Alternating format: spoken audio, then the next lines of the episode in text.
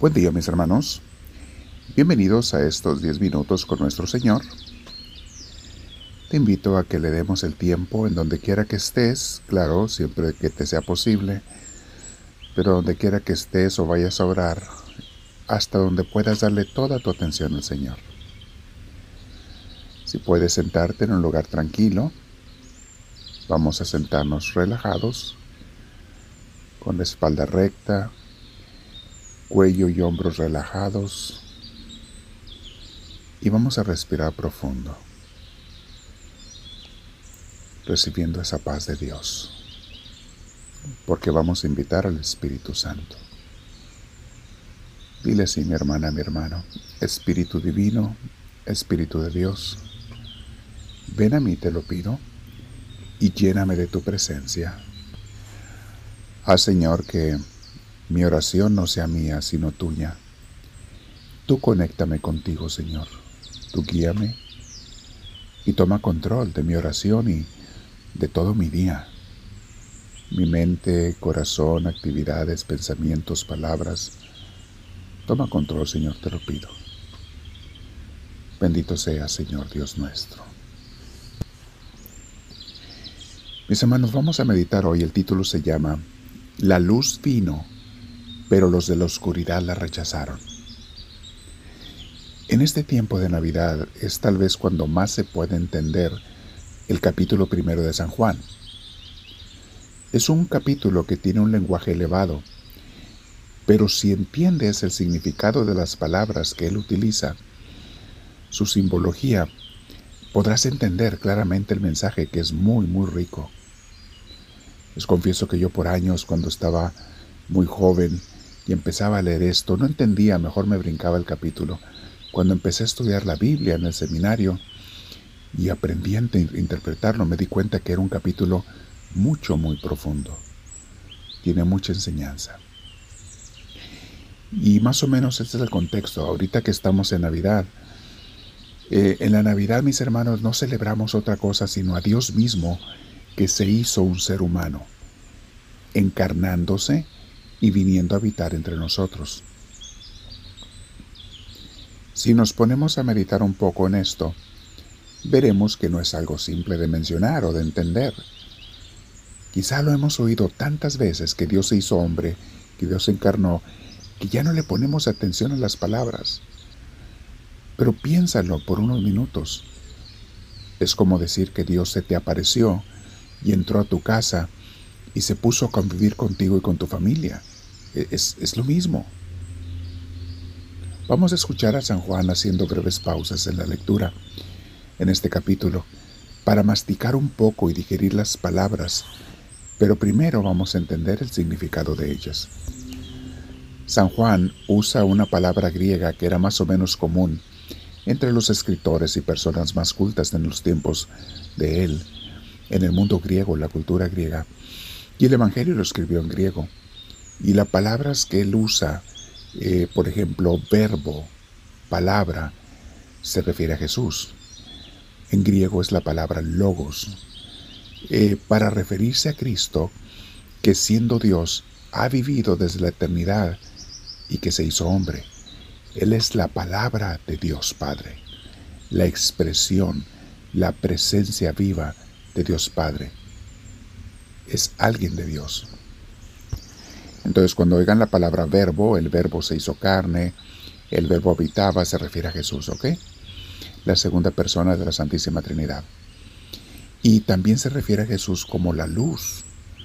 Te llama la luz que viene a la oscuridad. La oscuridad es el mundo, somos nosotros antes de tener a Dios. Va a usar otras palabras más adelante como eh, Dios es el camino, es la verdad, es la vida. Usa muchas simbologías para referirse a Cristo, a, la iglesia, para referirse a Dios Padre, etcétera, al Espíritu Santo.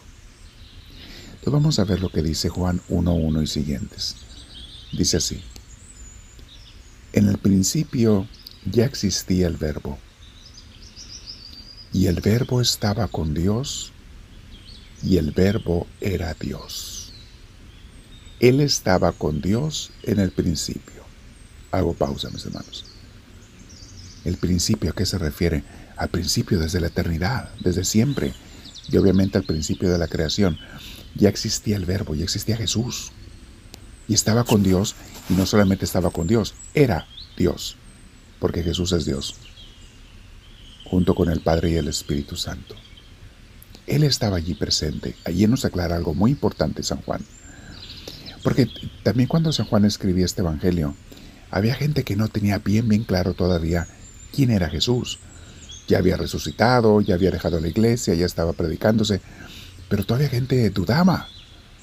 Alguna gente también lo comparaba con Juan Bautista, y especialmente los discípulos de Juan Bautista pensaban que, que Juan era más importante. Por eso Juan Evangelista, el escritor de este Evangelio, aclara todo esto. Dice en el versículo 3, Por medio de él todas las cosas fueron creadas. Sin él, nada de lo creado llegó a existir.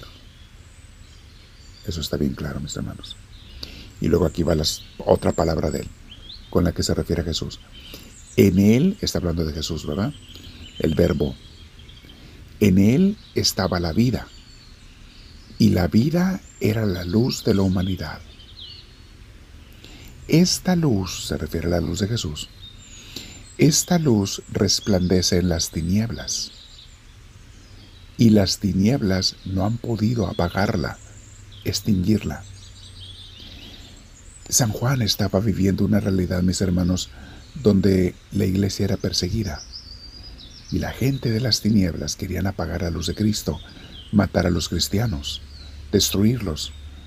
Y dice San Juan, no, la oscuridad no podrá vencer a la luz. La iglesia misma es el reflejo de la luz de Cristo, porque es el cuerpo de Cristo, y esa gente del mal no podrá destruir a la iglesia, a los cristianos, a los creyentes, mucho menos a Jesús mismo como lo han intentado. Hermosas palabras de San Juan. Seguimos leyendo en el versículo 6. Ahora va a hablar de San Juan, para que entiendan, porque los oyentes de Juan Evangelista, algunos eran discípulos, habían sido discípulos de Juan cuando vivía y creían que era más importante que Jesús. Y, Juan Evangelista les dice, no, no, no, no, no malentiendan, no malinterpreten. Aquí comienza a hablar de Juan Bautista. Dice, vino un hombre llamado Juan. Dios lo envió como testigo para dar testimonio de la luz a fin de que por medio de él todos creyeran. Y luego fíjense en este versículo 8. Juan no era la luz, sino que vino a dar testimonio de la luz. Esa luz verdadera, la que alumbra a todo ser humano, venía a este mundo, o sea Jesús. Y el que era la luz ya estaba en el mundo, y el mundo fue creado por medio de él, pero el mundo no lo reconoció. Palabra de Dios. O sea, entiendan, Jesús ya estaba muchísimo antes que Juan Bautista, desde la eternidad. Y vino al mundo, pero el mundo no lo reconoció. Vamos a ubicarnos en la realidad de Juan Evangelista cuando está escribiendo este Evangelio. Están siendo perseguidos. Eh, a él lo habían desterrado a una isla donde terminó muriendo solo, desterrado. Juan Evangelista eh, entendía la situación que estaba pasando, no solo con los discípulos de Juan, sino con los romanos y los judíos que querían destruir a los cristianos. Bueno, vamos a meditar. Y ahora, mi Dios Santísimo, convierto esta meditación en oración directa contigo. ¿Cómo eres tú mi luz, Señor? Voy a meditar en ello. ¿Te he aceptado como mi luz? Y segundo, ¿te he aceptado o sin darme cuenta te he rechazado? Vamos a quedarnos en oración, mis hermanos, y le decimos, háblame Señor, que tu siervo te escucha.